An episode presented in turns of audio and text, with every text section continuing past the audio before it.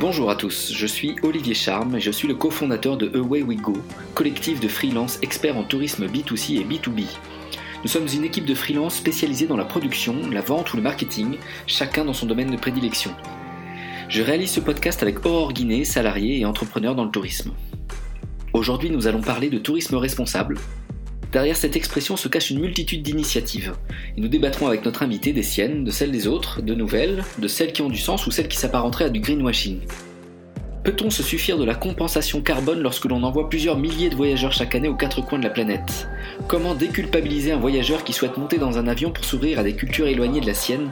Est-il nécessaire de faire un long courrier pour vivre une aventure? À quand l'avion propre? On va tenter de répondre à ces questions. On va parler pédagogie, initiative, on va parler des accords de Paris. Et pour en discuter, nous recevons aujourd'hui Stanislas Gruot, cofondateur d'Explora Project. Stanislas, bonjour. Est-ce que tu peux te présenter en quelques mots et nous parler de Explora Project? Oui, bien sûr. Bah, merci de ton invitation, Olivier, euh, tout d'abord. Euh, c'est Explora, c'est une agence de voyage d'aventure durable qui a été créée euh, fin 2018, que j'ai montée tout seul à la base. Et maintenant, on est une petite équipe de, de 15. On est basé à Annecy. Le voyage d'aventure durable, c'est plusieurs choses dans la mission. Explora, c'est la première agence de voyage française à mission depuis la fin de l'année 2020. Et donc, notre mission, c'est enfin notre raison d'être affichée qui permet de bien comprendre le, bah, le but de l'entreprise, c'est de devenir l'acteur engagé du tourisme d'aventure qui offre au plus grand nombre une expérience de voyage à impact positif pour l'homme et l'environnement. Donc il y a l'idée d'offrir des voyages au plus grand nombre de personnes possibles, des voyages d'aventure dans lesquels ils vont à la fois se dépasser physiquement et psychiquement, dans à peu près tous les environnements que la nature peut nous offrir. Et aujourd'hui, on se restreint à l'espace européen pour des raisons de, d'engagement responsable, mais je pense qu'on en reparlera. Euh, donc on est à la fois euh, à la fois agence, Théo et réceptif. Donc une désintermédiation euh, complète du secteur. Ah bah, très bien, on va pouvoir rebondir avec, avec Samy Devaneos tout à l'heure. Bien sur, le, sur ton choix d'avoir limité tes voyages à l'Europe, est-ce que tu peux me dire pourquoi? Alors ça, c'est un sujet, c'est un vrai sujet. C'est euh, loin d'être d'être facile. on a on a la, vision chez Explora suivante. on pense que pour respecter l'environnement et pour respecter la planète et avoir conscience des enjeux globaux, il faut la connaître cette planète et être capable de s'en émerveiller. Et c'est très difficile quand on voyage pas. donc on a une, une une vision qui, qui ne qui n'est pas dans la contrainte et dans le dans, dans l'idée de, couper complètement euh, l'avion, euh, mais dans une certaine idée d'une sobriété nécessaire au regard de, l'importance des enjeux climatiques et du défi qu'on a collectivement et chacun d'entre nous entre les mains, le réchauffement climatique et donc ses conséquences pour le sur le vivant. Donc on a fait le choix de se limiter au moyen courrier, donc 3h30 au départ de Paris. Ce qui nous contraint d'une certaine manière, ou en tout cas qui nous permet, ou, qui nous permet d'aller dans tout l'espace européen. On va y trouver donc Sud-Groenland jusqu'à la Laponie, jusqu'à l'extrême ouest de la Russie et puis le Maroc, grosso modo, cette zone-là. pourquoi cette zone-là? Parce que si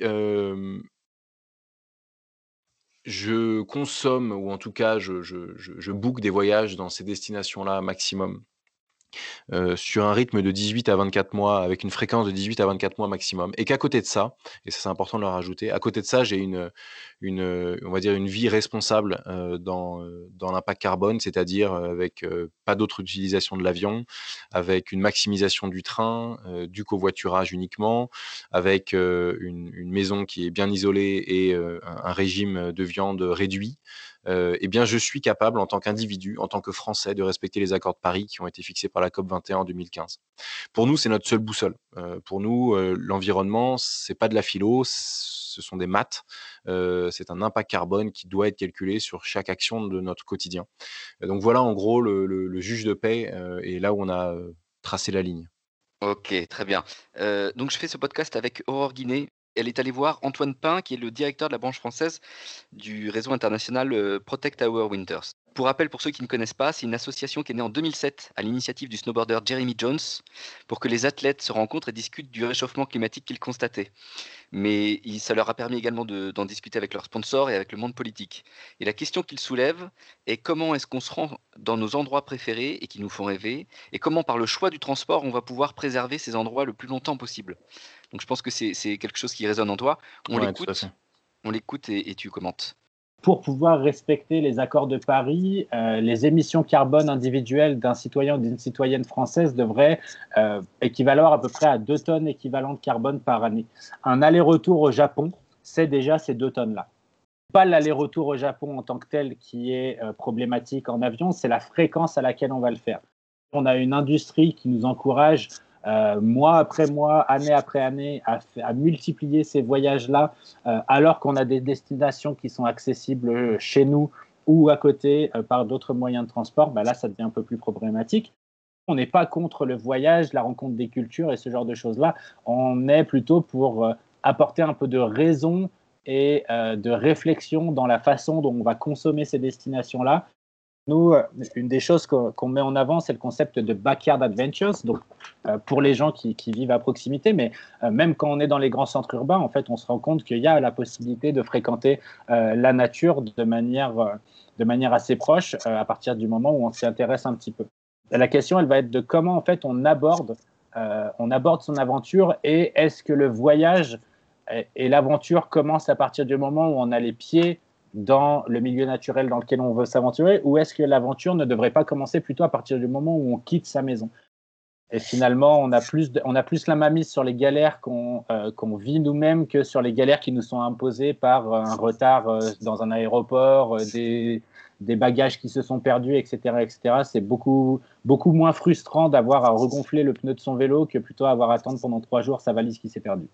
Euh, la responsabilité, elle n'est pas que dans les mains des tours opérateurs, elle se trouve aussi dans euh, bah, le, contexte institutionnel, le contexte réglementaire qui est autour de nous. Et à ce compte-là, euh, une part du travail qui peut être fait par ces acteurs-là, c'est d'ouvrir une porte, d'ouvrir une place à des mouvements comme le nôtre pour informer leur clientèle, soutenir les démarches qui nous permettent de solliciter les autorités compétentes pour mettre plus de trains, plus de bus et de meilleures fréquences ou ce genre de choses-là. Euh, les tours opérateurs, leur métier, c'est pas de détruire le monde, c'est de le faire découvrir. Et le plus les espaces seront préservés, le plus ils auront des destinations à proposer à leur clientèle. Et nous, on est là pour aider à, préserver ces destinations-là, et notamment à travers la question de l'accès à ces destinations-là. Alors, qu'est-ce que tu as pensé de cette intervention? Bah, ça fait plaisir. Euh, ça fait plaisir d'entendre quelqu'un de précis, d'entendre quelqu'un d'ouvert. Euh, ça me fait plaisir d'entendre le, le, lien euh, fait à la, à la, boussole que sont les accords de Paris, que je mentionnais quelques secondes avant, sans, même avoir euh, eu entendu cette interview avant, bien sûr, mais bah, je trouve ça très bien. On est sur la même longueur d'onde. À partir du moment où on est sur la même, dans le même objectif, euh, je pense que les moyens pour y arriver se, se, subliment les uns les autres. Donc, c'est, je suis très, très très enjoué d'entendre ce genre d'initiative, mais que je connaissais l'association et le mouvement, donc ça m'étonne pas. Mais en tout cas, c'est la seule boussole. Je ne peux que souscrire à, ce Paris-Tokyo euh, euh, qui, bah voilà, qui est en lui seul 2 tonnes de carbone, donc qui est l'objectif ultime. Donc c'est tout à fait raisonné. C'est dans cette idée-là que on prône le plus local et le plus sobre et qu'on a envie de faire voyager les Européens du coup dans leur espace, euh, dans l'espace européen. Aujourd'hui, 75% de nos expéditions sont accessibles en train au départ de Paris. On a un objectif dans notre feuille de route euh, d'entreprise à mission que nous sommes euh, de monter à 95% d'ici d'ici 2022, donc c'est demain. et puis j'entends donc ça, ça veut dire en effet, il parle d'un lobby, un lobby, un lobbyisme à faire sur les sur les autorités compétentes pour augmenter voilà, le, rail en Europe. Je crois que euh, on est comporte, un, continent qui est quand même super bien desservi. Donc ça ne veut pas dire en fait, et ça qui est intéressant, c'est que ce que j'aime bien, c'est qu'à la fois il montre la limite, mais il montre aussi le potentiel. et si on n'a pas le potentiel, les, je pense que les citoyens ont du mal à entendre une limite sans qu'on leur montre par ailleurs ce qui, est possible et qu'on soit un peu plus optimiste. Et donc ce qu'il dit, c'est en fait, on vous demande pas de vous restreindre. Déjà, on vous demande, vous pouvez voyager à foison en Europe en prenant le train. et, pour ça, il faut euh, je crois qu'il y a une intelligence aussi des tours opérateurs, des agences et de tous les acteurs, et c'est ce, que nous on essaye de faire pour essayer d'aller connecter des expériences euh, géniales euh, au réseau, au réseau ferré. modulo que le train en France c'est de l'électricité nucléaire, et dans d'autres dans d'autres pays comme en Allemagne c'est du charbon. Donc je veux dire le train dans ce cadre-là est pas particulièrement une solution. Donc c'est pas si simple que ça. il faut regarder avec une granularité nationale aussi les parcours qu'on fait, et c'est notamment pour ça qu'on n'a pas grand-chose en Allemagne, on n'est pas encore à l'aise, mais à monter vers le Grand Nord et les pays scandinaves, c'est, ça se tient parce qu'il y a du coup les énergies fossiles qui sont en usage très limité ou plus limité. donc ça j'aime bien. Puis dernier point, il parle d'engagement des communautés. alors lui il parle d'engagement des communautés civiles au travers de mouvements et d'associations, comme Protect Our Winters. et je pense qu'on peut aller jusqu'à l'individu. nous avec Explora, on, on, croit beaucoup en ça, à la capacité de l'individu à être lui-même acteur du changement. C'est beaucoup plus facile quand il se sent appartenir à, bien sûr, à un cercle, à un mouvement. Mais donc, euh, voilà, de la sobriété, des solutions pratico-pratiques euh, et un engagement des communautés. Je pense qu'il y, a tout dans ce discours, donc euh, j'y souscris entièrement. Alors justement, il, en profite pour dire qu'il n'est pas contre le Japon et pas, pas contre le fait qu'on peut s'y rendre une ou deux fois dans sa vie comme un pèlerinage ou, comme, comme un, but en soi. ce qui, ce qui dénonce, c'est une industrie qui propose de faire des longs courriers plusieurs fois par an. Est-ce qu'on peut imaginer Explora Project qui, propose du long courrier pour, pour, des, pour des séjours exceptionnels, entre guillemets? On peut imaginer. on peut imaginer. Aujourd'hui, on a contraint ça par souci de cohérence et parce qu'on n'avait pas, euh, on veut, on veut pas proposer de demi-solution ou de choses imprécises. Donc tant qu'on ne sait pas comment l'exprimer, comment le faire, euh, on le fait pas. Donc ça c'est euh, notre état d'esprit. Après, euh, c'est un cheminement qu'on a Alix et moi autour de de comment est-ce qu'on peut vraiment rendre ce voyage le donc chez nous ce serait une thématique de l'expédition d'une vie qui, est exactement dans, le mood de ce qu'il explique, hein, de une à deux fois euh, dans, son existence. Mais simplement, on a du mal à imaginer comment on peut proposer ça et contraindre ou, faire vraiment respecter euh, le fait que les gens ne, le consomment pas chaque année. Alors, on y réfléchit avec des espèces de, mesures, de, tu bilan carbone perso que les gens pourraient euh, suivre sur leur, euh, tu vois, comme une espèce de petite jauge qui pourrait suivre sur notre site. Et plus le temps passe, plus cette jauge euh, augmente ou, pas finalement, parce qu'en fait, voilà, on, tourne autour de cette idée-là. je, je l'entends, je suis assez d'accord. Je ne sais pas comment son exécution est, possible et je pense que ça peut être un petit peu de mauvaise foi d'un tour opérateur qui met ça en disant mais les gens se, contraindront sûrement voilà, je pense qu'on le sortira le jour où on aura trouvé de quelle manière faire vraiment, euh, rendre vraiment ces voyages, voyages d'une vie. Euh, voilà, tu, tu, mmh. tu, vois ce que je veux dire. Tant que, voilà, pour l'instant, tant qu'on n'a pas la contrainte ni l'outil, euh, c'est difficile à, à mettre Et en place. Un, un, compteur, ça amènerait le, le, voyageur à culpabiliser, ce qui n'est pas forcément une manière pédagogique d'amener à, à, une, à une solution viable. Ouais. En fait, euh, tu ne l'imagines pas parce que le transport pour aller euh, sur du long courrier est polluant, on est d'accord, c'est ça le, le, le principe? Oui, bien sûr. Euh, bien sûr. Après, aujourd'hui, je trouve que les initiatives qui sont faites dans l'aérien, euh, de mon regard, me semblent encore, euh, encore timides, mais c'est un sujet. Alors, c'est un sujet parfait. Merci pour la transition. il y a un projet qui s'appelle Destination 2050 qui est porté par des compagnies aériennes comme Air France et KLM ou des aéroports et des industriels type Airbus qui ont écrit une feuille de route européenne pour une neutralité carbone d'ici 2050. Et, et, ça, c'est en trois étapes. C'est la neutralité en 2050. Vu l'urgence, c'est atteindre la moitié de cet objectif en 2030 et faire de 2019 le pic absolu du trafic aérien et de la pollution par, par les vols. Euh, donc ça va être par les biocarburants, euh, des progrès technologiques des avions ou des moteurs, euh, comme les avions à hydrogène d'Airbus ou des solutions électrifiées, et une partie de compensation, de captation du carbone euh, dans l'atmosphère par, euh, des projets dont on parlera tout à l'heure. On va écouter euh, Laurent Doncel de, de, Destination 2050 qui, nous parle de, cette activité. Ce qui est intéressant dans l'initiative ici, c'est que peut-être à la différence d'autres secteurs, d'autres modes de transport, les technologies euh, qui permettent d'avoir euh, du transport aérien euh, sans émission de CO2 ne sont pas disponibles. et elles ne seront pas disponibles d'ici à 2035, 2040, quand on verra les premiers vols à hydrogène, peut-être les vols sur avion à batterie électrique. Mais ce qui veut dire qu'en attendant le développement de ces, technologies, il faut se baser sur des, mesures ou des développements du progrès qui, sont, euh, qui travaillent sur quatre fronts. Le premier, ben, c'est justement donc, le développement de ces technologies, euh, une meilleure performance des, euh, avions, le développement de l'hydrogène. ça, c'est une, première chose. La deuxième chose, c'est le développement de carburants innovants. Et là, on parle de, biocarburants pour l'aviation, qui sont des biocarburants durables de deuxième, troisième génération. Euh, troisièmement, on parle d'une meilleure performance du ciel, économique, du ciel unique européen et de, euh, la, gestion du, ciel, donc la, manière à laquelle les routes, les trajectoires sont, dessinées, la manière à laquelle les opérations euh, de, des compagnies aériennes sont, effectuées. Et quatrièmement, c'est l'utilisation de mesures économiques. Et là, on parle notamment de, des systèmes qui sont en place au niveau européen, qui est celui du, euh, du, schéma d'achat et de vente de crédit carbone, ou tel qu'on l'a aussi au niveau international, ça, a été négocié par les Nations Unies euh, il, y a, trois ans de cela, qui est celui d'un système international d'achat et de, compensation de, crédit, qui, euh, dans certains cas, et vous le mentionnez maintenant, est déjà mis en place de manière volontaire par certains opérateurs où on offre la, possibilité aux passagers, notamment de, de compenser volontairement pour leurs émissions de CO2 via l'achat euh, de, crédits carbone, qui sont donc des financements de projets euh, qui permettent de, réduire ou de neutraliser les émissions de CO2 du voyage.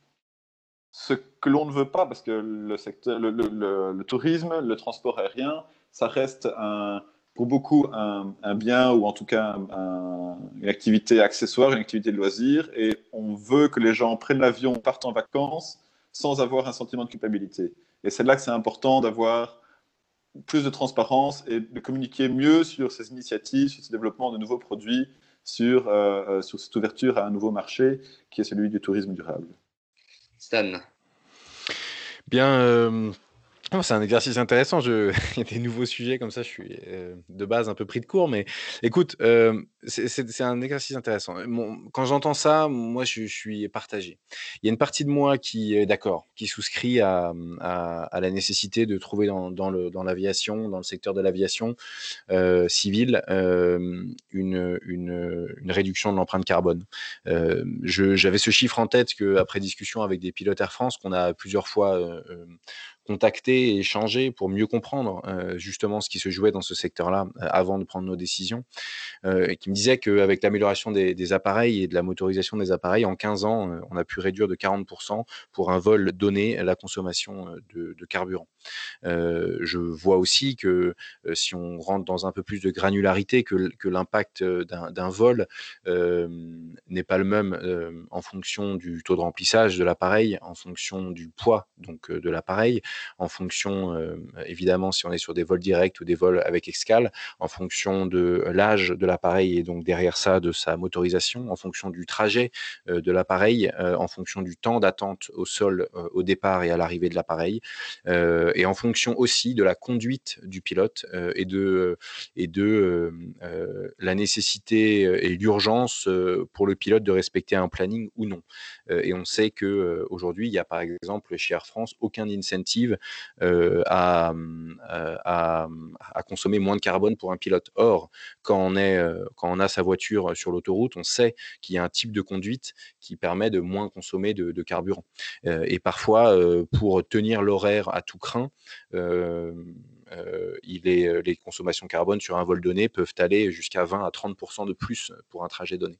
Donc, je crois en effet qu'il y a beaucoup de leviers d'amélioration à tous les étages. Ça passe par une, beaucoup plus de, euh, je pense, de, prise de conscience des compagnies, euh, probablement de règles et peut-être de contraintes de ces mêmes compagnies pour respecter, euh, pour respecter quelques éléments qui pourraient être placés, des objectifs qui pourraient être mis au niveau de chaque continent, ou en tout cas l'Union européenne. Et je pense que ça passe aussi par de la technologie qui est en train de... Je sais qu'il y a des technos qui permettent d'améliorer, qui sont liés à la, aux caméras, qui se branchent sur les caméras visuelles des aéroports, enfin en tout cas des, des, pistes d'atterrissage et, et, qui permettent de, de mieux gérer les flux des avions pour réduire les temps d'attente.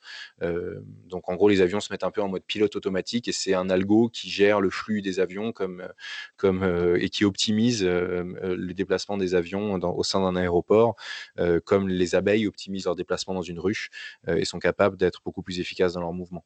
Donc ça, j'y crois à tout ça. Je souscris à ce discours et je crois que c'est très important. Ça n'est pas pour autant, ça n'est pas pour autant que je peux souscrire ou entendre la deuxième partie de son discours qui, finalement souhaite déculpabiliser le citoyen et met en place une solution par les crédits carbone. Parce qu'on sait exactement ce qui se passe avec les crédits carbone.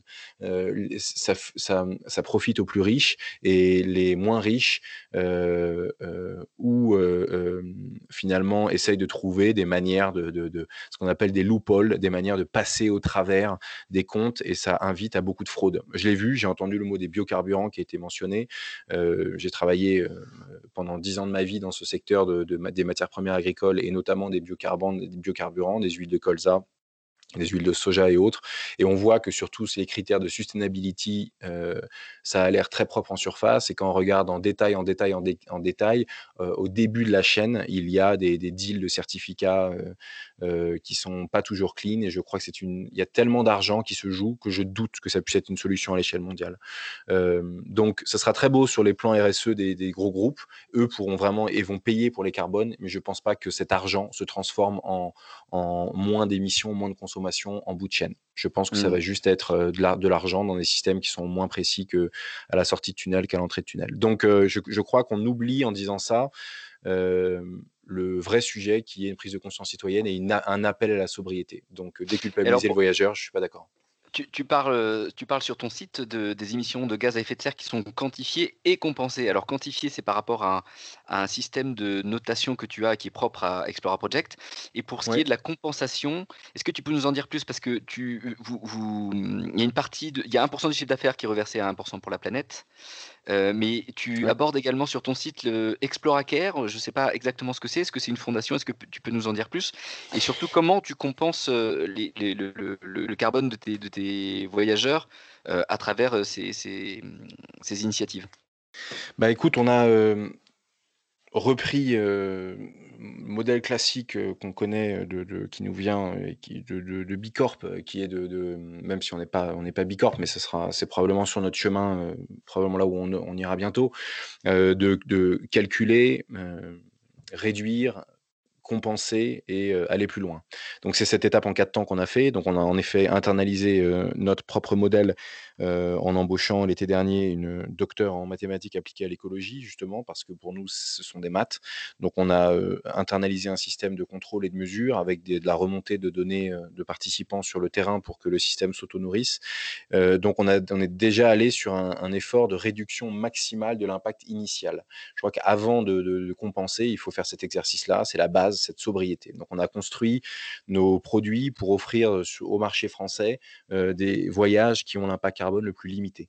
et de ce qu'on a vu pour une partie de notre offre, les voyages qui ont l'impact carbone les plus bas du tourisme français.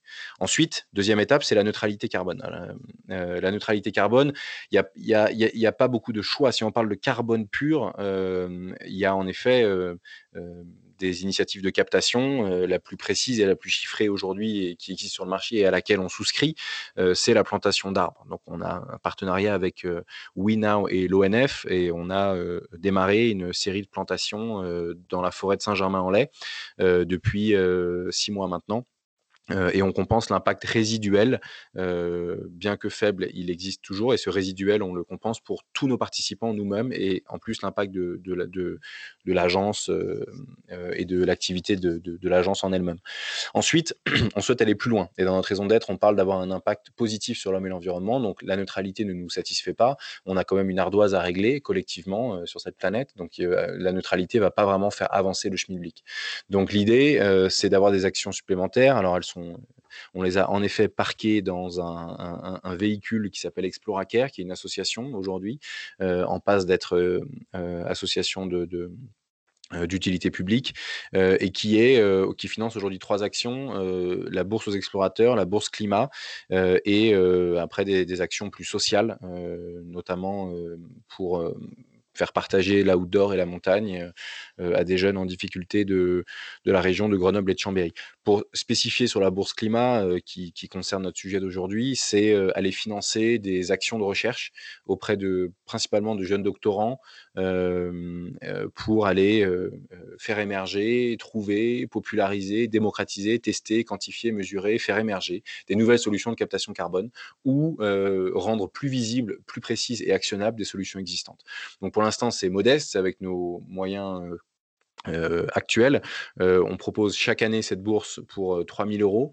et au-delà de ça, on essaye de rendre visible, communiquer sur, challenger et, faire des relais dans la presse de ces actions-là. Donc c'est à la fois une action de communication, de soutien et aussi une action de financement. Et elle a son écho avec la bourse aux explorateurs du même montant qui est six mois plus tard, qui est pour l'été. là, la bourse climat se joue aujourd'hui, donc c'est en début d'année. Et puis pour l'été, il y a la bourse aux explorateurs qui, elle, doit c'est des projets qui mettent en valeur le territoire, qui permettent d'en comprendre la beauté et qui permettent de, témoigner de l'urgence climatique et la nécessité de se mettre en action collectivement. Voilà, donc c'est des buts un peu différents, un très concret et un autre un peu plus inspirationnel et pour créer de l'engagement dans la communauté. Ok, très bien. alors je continue.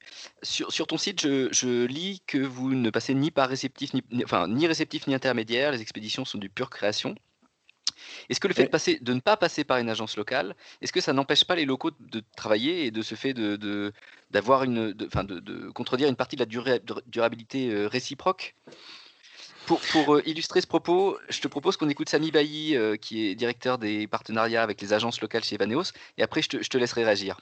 on a candidaté au label à la certification Bicorp. Pour nous, ça fait beaucoup de sens. La partie environnement, c'est que nous, on est, on est sur un modèle qui met en, en valeur euh, des agences locales euh, à travers le monde, euh, qui répartit la valeur différemment à leur bénéfice. Et on a construit ces dix dernières années des relations particulièrement fortes avec eux pour des produits particulièrement respectueux de la planète. Que le modèle et le produit ont une résonance particulièrement pertinente pour, pour sa certification. Dans le tourisme traditionnel, on a une agence de voyage qui va prendre 10%, 10 à 15% de la valeur, et on a un tour opérateur qui va, qui va reprendre 20% de la valeur. Euh, et donc, in fine, il y aura 65% euh, euh, qui arriveront au réceptif. Sur le modèle Evanos, on est complètement différent, c'est-à-dire que on prend seulement quelques pourcents la valeur totale du voyage et, et l'immense majorité de la valeur est captée par l'agence locale, ce qui fait qu'on a, on a un modèle qui, qui redistribue beaucoup mieux finalement le, le, prix du voyage. et après, ces derniers mois, on les forme de plus en plus. On a mis en place euh, ce qu'on appelle le Code of Conduct, euh, qui a pour, objectif de les aider à construire des itinéraires plus, responsables. Alors ça peut être dans les, moyens de, locomotion empruntés, ça peut être dans les hébergements qui sont choisis, hein, faire en sorte de, choisir des hébergements de, plus petite taille qui sont la propriété de, locaux et, non la propriété de, grandes chaînes internationales. Oui, je, souscris à l'idée euh, générale. Euh, je crois qu'en effet, il ne faut pas oublier le côté euh, social et économique dans le dans l'engagement responsable. On dit souvent que c'est un triptyque hein, de, l'engagement social, l'engagement économique et, et, de, et d'engagement durable. Donc il faut que tout ça il faut que tout ça soit, soit bien stable. Donc j'entends l'aspect économique local. Euh, l'idée, euh, en étant euh, le, seul acteur, n'est pas du tout de, bypasser les acteurs, les, réceptifs locaux. on travaille avec des, les guides, des guides qui sont des guides locaux. Donc l'idée, c'est pas du tout de venir avec nos guides français dans tous les pays d'Europe ou dans tout l'espace européen. Donc je pense qu'on on capitalise sur la même production de valeur. Je suis juste moins sûr. Je sais qu'au niveau de l'humain, euh, on peut faire adhérer euh, à, nos, à nos guides le, bah, notre code of conduct à nous, euh, qui a été créé pour le coup bah, dès, dès la naissance d'Explora et, et pas, bah, pas aujourd'hui ou a posteriori. Mais simplement, je crois que cette théorie avec les réceptifs elle fonctionne, mais il y a des réceptifs qui sont en, telle taille critique, euh, tellement euh, monopolistiques sur leur secteur et sur leur région que c'est, je crois que c'est que ces mastodontes-là, parfois, faut pas imaginer que le réceptif local, c'est trois personnes qui ont un gîte écologe et qu'on fait qu'on emploie. Hein. Si, telle est la taille des réceptifs, moi j'ai aucun travail, problème à travailler avec un regroupement de, de quelques guides. Et parfois on peut le faire, notamment au Maroc, c'est possible.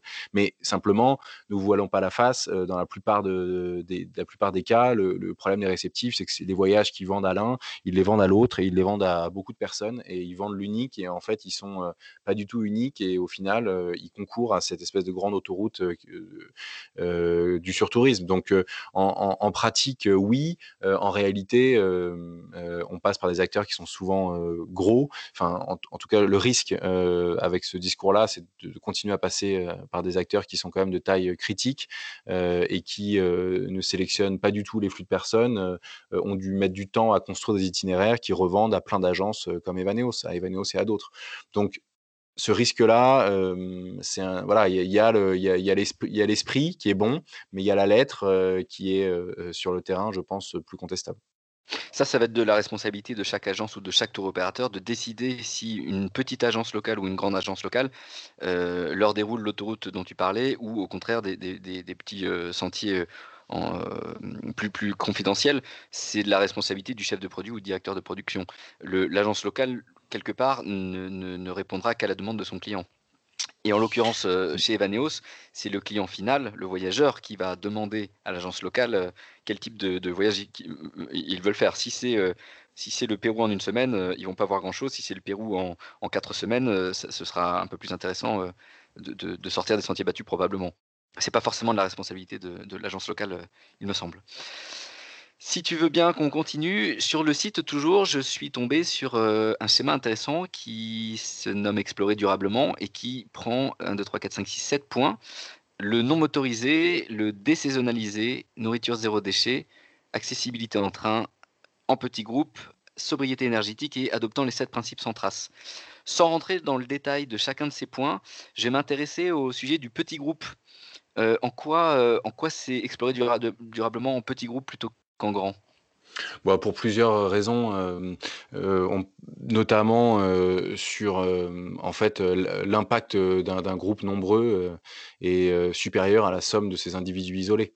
le groupe a nécessairement un impact qui est plus important sur les sols, donc sur la, géologie et sur l'impact qu'on a sur les sols. on sait qu'il y a des sentiers de grande randonnée qui sont du coup, enfin, dont l'écosystème, les écosystèmes sont sont perturbés au passage de grands groupes. je parle, s'y ajoute également bah, toutes les nuisances sur la biodiversité, quelle qu'elle soit.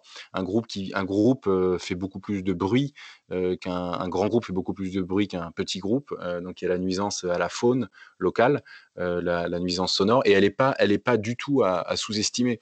il y a des nombres de, d'études sur les mouvements de population, enfin de, de, population dans l'arc alpin, qui se trouvent, qui finalement doivent modifier leur quotidien en fonction du bruit et des passages qu'il y a sur les sentiers, et se retrouvent à aller dans des zones qui sont pas nécessairement les leurs pour chasser, en euh, se rapprochent euh, parfois euh, contraints des cercles urbains, ont accès à de la nourriture que la nature leur offre pas, mais qui sont en fait des déchets ou autres qui viennent du cercle urbain, modifient leur alimentation, s'habituent à ces produits-là, se rapprochent inexorablement des villes. Ça, c'est un cercle un peu, c'est un cercle assez néfaste.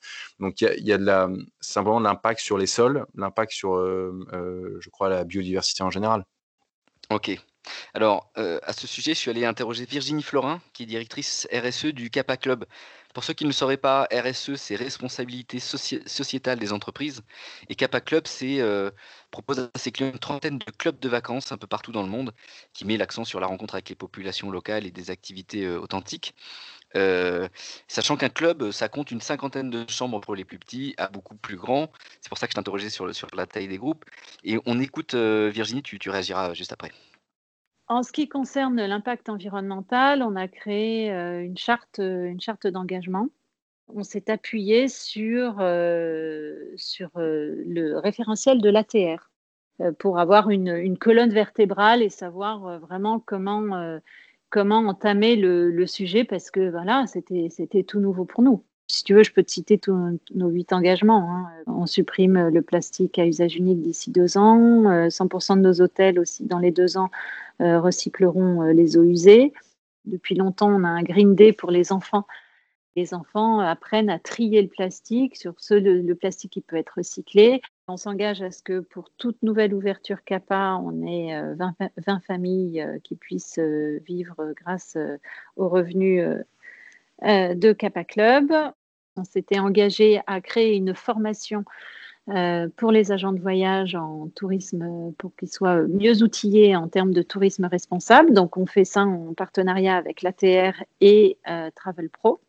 Donc également 80% euh, de l'alimentation soit bio et en circuit court et on euh, ne fait que des excursions en adéquation avec le bien-être animal. On s'engage également à ça.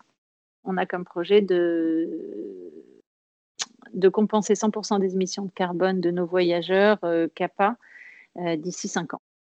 Un acteur du mass market du tourisme de masse euh, s'intéresse malgré tout euh, à, ces initiatives et essaye de mettre en place euh, des, une charte en huit points pour au moins améliorer ce qu'ils ce qu'ils font depuis des dizaines d'années. Est-ce que comment tu réagis à ça? Bah non, je, je réagis bien. Je, je trouve que euh, quel que soit l'endroit d'où on vient, euh, ce qui importe, c'est le mouvement, c'est la mise en mouvement, c'est la mise, euh, c'est sortir de cette inertie, c'est prendre des diagonales, c'est changer le cours des choses, c'est réinventer son business model. Je veux dire, c'est beaucoup plus difficile pour des gros acteurs de, de, faire aujourd'hui les, de, les choses dans un business model durable et, sustainable que des petits acteurs qui ont rien à perdre et qui démarrent. Je veux dire, ça, je, je me voile pas du tout la face. J'étais invité sur BFM TV en face de Pierre et Vacances pour globalement à peu près sur la même thématique que Kappa Club, que lui justifie l'action environnementale du groupe. Pour moi, c'est un peu pareil. C'est bien, ça va dans, le bon sens. Mais la difficulté, elle n'est pas dans mettre en place des rustines, elle est dans changer de bateau, quoi. Tu vois, en gros, donc je suis assez d'accord sur oui, bah, les points en huit points, les actions qui ont été données, la TR, la TD, on, y souscrit, on fait partie de ces réseaux, de ces engagements. ils sont bons et ça va dans le bon sens. Mais pour moi, la vraie notion de, enfin, la dimension entrepreneuriale supplémentaire à laquelle il, faut, il faudrait, vers laquelle il faudrait aller, c'est réinventer un business model complet pour ne pas alimenter un système qui, qui est responsable aujourd'hui d'une grande majorité de, de l'impact carbone du secteur. Ce n'est pas le voyage d'aventure même pas durable, le voyage d'aventure, qui est le plus gros contributeur carbone du secteur. C'est bien évidemment tout ce qui est avec de l'infrastructure lourde, comme de l'hôtellerie, et, en plus combiné au long courrier.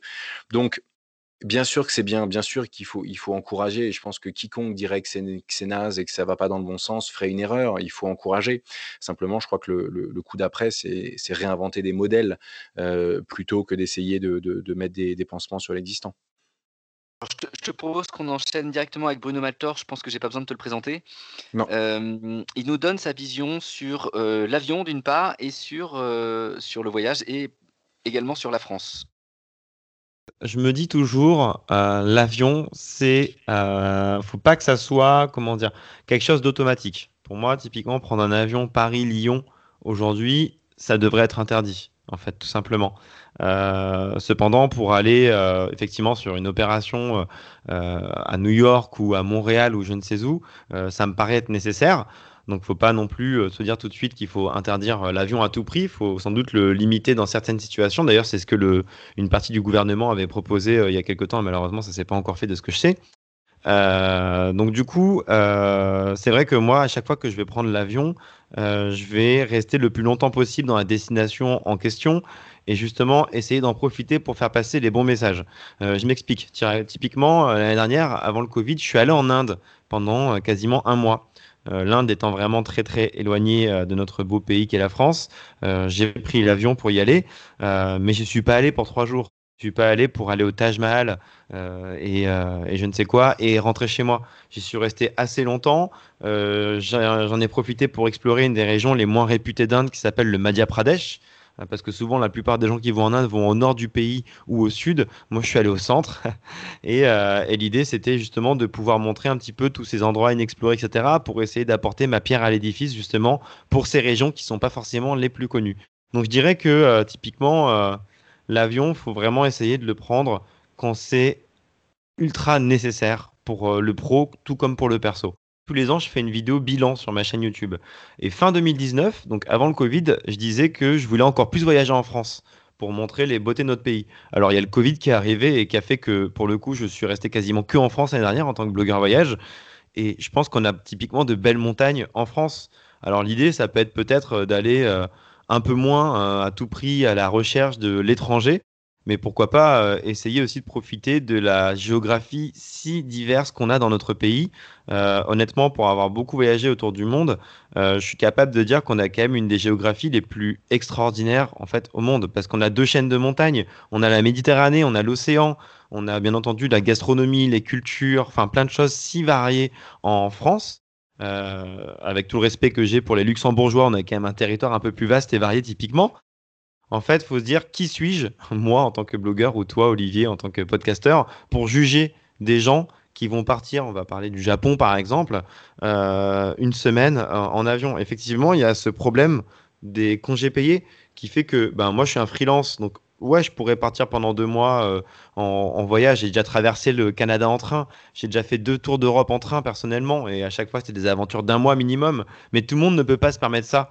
Donc en fait, il faut juste essayer de remettre les choses dans le contexte. Mais en tout cas, une chose est sûre, moi j'essaye encore une fois de favoriser une, euh, prise de conscience, en tout cas euh, un petit peu par rapport à ce sujet, sans rabâcher.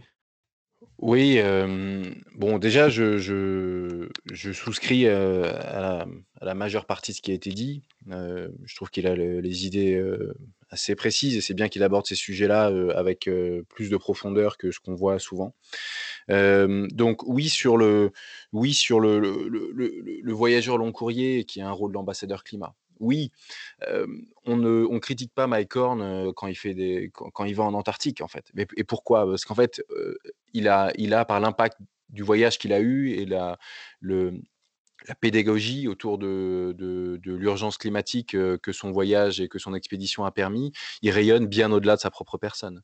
et donc, d'une certaine manière, on pourrait imaginer l'idée qu'il compense l'impact qu'il a eu parce qu'il va créer ce, changement, créer cette étincelle dans, beaucoup de, followers et de personnes qui vont suivre son expérience, qui vont suivre son, expédition.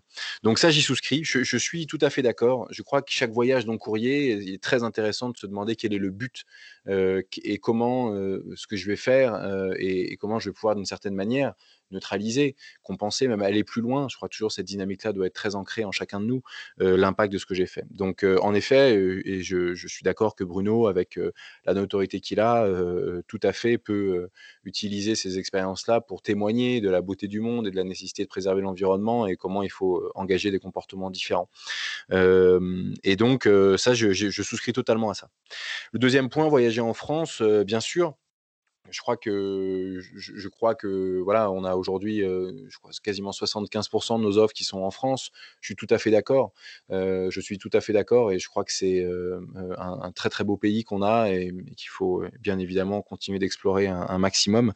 je suis moins d'accord sur un troisième point qui est que bon, c'est comme Yann Arthus Bertrand qui dit je prends plus l'avion. Je dis, bon, moi je dis, ok, mais bon, les gars, vous avez passé dix ans de votre vie à, faire tous les pays du monde. Alors c'est gentil, mais qu'est-ce qu'on dit ça aux jeunes générations? De plus voyager Donc je crois que c'est aussi, c'est un petit peu facile de dire ça dans sa situation. donc en gros, J'entends dans quel esprit il dit ça. je, oui, oui, un appel à la sobriété, ça c'est sûr. donc voyager en France, oui. Après, voyager à l'étranger doit, donc se faire dans des, circonstances très particulières. Je resouscris à son discours quand il dit euh, il faut voyager en ultra nécessité. J'y mets là-dedans aussi le boulot. Hein, euh, aller pour le boulot, euh, pour des meetings à droite à gauche sur la planète. Je crois qu'il faut essayer aujourd'hui de remettre le télétravail au centre. Les, les, mentalités ont vachement évolué à ce sujet-là. Donc là, on parle du, tourisme. on ne parle pas du tourisme d'affaires, mais je crois que le sujet pourrait y être, y être abordé. Et après, sur le dernier point, sur le dernier point de la non-culpabilité, je, suis d'accord en fait. Je suis d'accord aussi. On, on est personne pour juger, mais en fait, bah en fait, c'est la planète qui nous juge quoi. Alors bon, moi je moi je, m'en fous qu'on soit pas content que je juge. Je, je, juge personne. Je veux dire, on est factuel sur l'état de l'art. Après que pour pas se faire vexer ou pour voyager tranquille, on n'a pas envie d'entendre ces signaux-là, bah, je, suis moins d'accord. Il ne s'agit pas de dire la vérité, c'est pas juger. Je veux dire qu'on soit pas à l'aise avec avec l'état actuel et qu'on soit pas à l'aise avec le fait de voyager, bah, c'est pas pour autant qu'il faut blâmer celui qui, qui, sonne la, qui tire la sonnette d'alarme. Donc, bah, je, suis moins d'accord avec ce point. Je crois qu'il faut par contre essayer d'engager et qu'il est difficile d'engager en jugeant. Donc, il faut trouver les leviers qui soient qui soient les meilleurs pour engager les communautés. C'est probablement pas en faisant du, du, flight shaming ou du plane shaming, mais néanmoins, c'est pas pour autant qu'il faut pas dire vrai, quoi, et que euh, à un moment, il faut passer par la sobriété, quoi, que ça plaise ou que ça plaise pas. Euh, et c'est plutôt quel moyen est-ce qu'on est-ce qu'on peut utiliser pour engager les communautés avec du contenu inspirant pour créer un changement. Mais euh, se dire quand même, on est qui pour, pour juger et, et les gens ils font ce qu'ils veulent? Bien non les gens ils font plus qu'ils veulent, euh, peut-être dans les faits, mais en vrai, la planète ne nous y autorise pas. Donc, je crois qu'il en est de notre conscience écologique euh, euh, globale de, tous indiquer la, même direction. Quoi. Oui, je comprends. En fait, donc tu as écouté deux minutes de la conversation que j'ai eue avec Bruno. Euh, on prenait un autre exemple qui va peut-être plus te parler, mais il, me disait qu'il était végétarien depuis 5 ans, il en parle un peu sur, sur ses réseaux, mais l'idée pour lui, c'est de ne pas rabâcher, mais plutôt de sensibiliser. C'est-à-dire qu'il en parle, mais il n'essaye pas de convaincre. Et je pense que c'est ça qu'il veut dire aussi dans le voyage long courrier, c'est-à-dire que il ne veut pas juger quelqu'un qui veut partir au Japon euh, pour une semaine, par contre, il va essayer de lui expliquer pédagogiquement que c'est une connerie. Euh, je pense que je, suis, je suis d'accord avec, ce, je suis d'accord avec ce discours-là. Je suis d'accord avec ce discours-là. En même temps, et, et c'est toute la finesse et la difficulté de cet exercice, c'est qu'il c'est qu'il faut à la fois, je veux dire, l'urgence dans laquelle on est fait qu'il y a un moment, le discours, il doit se tendre un peu nécessairement. Quoi. Je veux dire, on peut pas. cet engagement qu'on essaie de faire collectivement depuis plusieurs années, probablement ne porte pas ses fruits suffisamment efficacement. Donc, il y a un moment, à mesure que le temps va passer, je crois que les, méthodes vont devoir être nécessairement un peu plus, un peu un peu plus fortes quand même. OK et ben écoute, je pense que c'est pas mal de conclure là-dessus pour, pour, ce sujet aujourd'hui. J'ai pour habitude de terminer les podcasts, quel que soit le thème, par deux questions que je pose à chaque invité, enfin à l'invité principal en l'occurrence toi. je te les pose, je vais quitter la pièce et je te laisse face au micro. C'est un peu comme, la boîte à questions, c'est-à-dire que je te laisserai, je te laisserai t'exprimer sans que je réagisse en face de toi. Je te dis les deux questions. Peux-tu nous partager un voyage ou une aventure de voyage qui t'a marqué? Et comment est-ce que tu vois le tourisme dans 10 ans?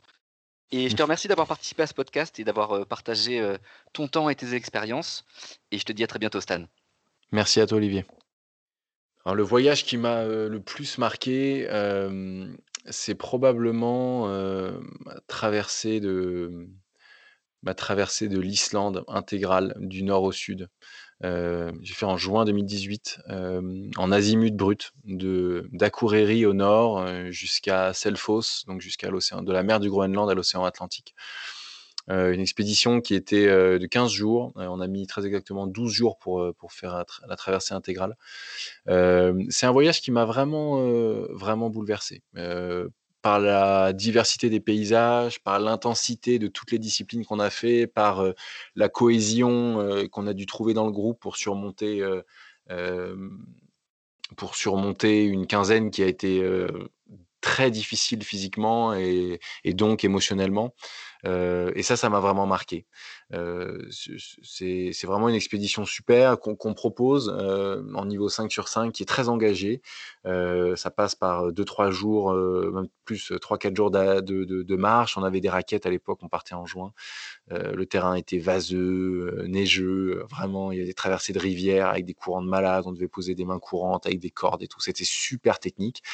Ensuite, la traversée du glacier Offsioku, alors on était équipé, on portait tout, autonomie quasi complète. On a juste eu un point logistique en milieu d'expédition. De, crampons piolets encordés sur un des glaciers les plus crevassés d'Europe, off cool, incroyable, dodo sur le glacier en haut, c'était vraiment fou. Et puis descente ensuite en raft sur 300 km sur la Pure River pour arriver dans l'océan Atlantique escorté par les phoques. Une folie une arrivée comme jamais. J'ai trouvé vraiment, vraiment très, très fort. On est arrivé à Reykjavik pour une, soirée que j'oublierai pas avec en plus un match de Coupe du Monde France-Islande. C'était la totale. Donc ça, ça m'a vraiment, j'ai trouvé ça exceptionnel. L'expédition telle que moi je la conçois, riche de, tous ces aspects. Et puis comment je vois le voyage, le secteur du voyage dans le 10 ans, je crois que c'est moi, je vois plusieurs choses. Je ne suis pas devin, mais je vois aujourd'hui des signaux faibles qui, nous indiquent globalement la direction à, prendre, je pense, et la direction que le marché veut prendre, puisque c'est globalement, pour moi, c'est voilà, ça qui va dicter le positionnement des acteurs. C'est déjà un marché plus durable, un, voyage plus durable, qui a conscience de son impact et de son environnement. qui ne se voile pas la face, qui, qui, qui regarde l'impact des participants, impact carbone, déchets, euh, euh, impact sur les sols et la biodiversité, euh, dès la maison des participants, depuis leur domicile jusqu'au retour chez eux. Je crois qu'il faut regarder tout, on ne peut pas regarder juste le secteur ou la portion sur laquelle on, est prestataire. Donc ça, je crois que c'est un des sens de l'histoire pour moi et qui va aller grandissant en fonction de la pression, bien sûr, du réchauffement climatique ensuite, je crois qu'on va vers une désintermédiation euh, et, en fait, qui ne se fait pas par le secteur lui-même, qui se fait euh, des deux côtés de la chaîne pour moi, qui se fait d'un côté par les guides et donc les producteurs de valeur en fait, qui eux euh, sont trop loin dans la chaîne et connaissent pas vraiment leurs clients et n'ont pas accès en direct et sont intermédiés à plusieurs étages. Donc je crois que ça passe par revaloriser le, le créateur de, valeur, le créateur de contenu. Et je crois qu'à ce titre, euh, il faut rendre, euh, euh, il faut rendre à Evaneos ce qu'ils ont fait dans, le secteur, c'est d'offrir la, pleine transparence sur le, réceptif local, de le nommer, de le mettre en relation et d'une certaine manière de valoriser son travail et son expertise. Et ça, je crois que c'est une bonne première étape. pour nous, Explora aujourd'hui dans la mission qui, est la nôtre est en train de, franchir la deuxième, mais en l'occurrence, je trouve que c'était une, très bonne dynamique qu'Evaneos a eue il y a une, dizaine d'années de ça. et puis, le troisième élément, enfin l'autre l'autre acteur qui, pousse à la, désintermédiation, bah, c'est c'est notamment bah, le, client qui veut, veut connaître euh, la personne avec qui il va partir, qui ne veut pas parler à un service client, qui connaît rien au voyage qu'il est en train de vendre euh, et qui euh, recherche cette transparence dans l'offre à laquelle il a souscrite. et un autre élément, c'est que cette intermédiation dans, dans le travel, c'est quand même faite avec un avantage concurrentiel des, des, des, agences et des tours opérateurs qui étaient dans la tech. Et en fait, les, les réceptifs locaux étaient très peu équipés et du coup avaient une difficulté à finalement être capable de vendre en masse et proprement, etc., parce qu'ils n'avaient pas accès à la capacité tech de construire une marketplace, de, d'agréger beaucoup d'offres euh, dans un seul point de contact digital, etc. Donc ça, je crois qu'avec les années, la tech euh, est une, enfin, je veux dire, monter une marketplace, ça se fait en deux heures sur Shopify. Euh, aujourd'hui, en open source, on peut à peu près tout faire rapidement, en no code aussi. Donc, je crois plus à un avantage de la tech pour la tech. Donc, je crois que ça, ça concourt aussi à une une, une, désintermédiation parce que les acteurs vont devoir être apporteurs de valeur et, vont plus être, et, ne vont plus euh, pouvoir n'être que passe-plat. Quoi. Donc, euh, plus durable, euh, des intermédiaires. Et je crois, le, dernier brique, ce serait expérientiel. et j'y mets même itinérant parce que il est dur de vivre une expérience forte et riche en émotions sans itinérance. donc je crois assez peu à l'idée de construire un très gros complexe qui, vit en autonomie euh, où il y a tout sur place. Euh, J'y crois pas du tout. Je pense pas du tout que ce soit là où le voyage veut aller. Et d'autant plus si le voyage long courrier, le voyage euh, que je crois vraiment est une, est une chance et doit faire rayonner nos vies, ça va dans la rencontre en effet des cultures et des expériences. Et je pense pas que ça puisse aller dans un microcosme reconstitué à quelque endroit de la planète que ce soit. J'espère que cet épisode vous a plu et qu'il aura fait avancer la réflexion à la lumière des explications de notre invité et des intervenants que je remercie ici d'avoir participé au podcast. Si vous souhaitez réagir ou si vous souhaitez retrouver les liens dont nous avons parlé aujourd'hui, retrouvez-nous sur awaywego.fr sur la page podcast. Pour vous tenir informé des prochains épisodes, rejoignez notre page LinkedIn, Away We Go, et retrouvez l'ensemble des podcasts ainsi que les prochains sur Deezer, Spotify, Apple Podcast et sur le site du collectif freelance awaywego.fr. Merci à tous de nous avoir écoutés et à très bientôt.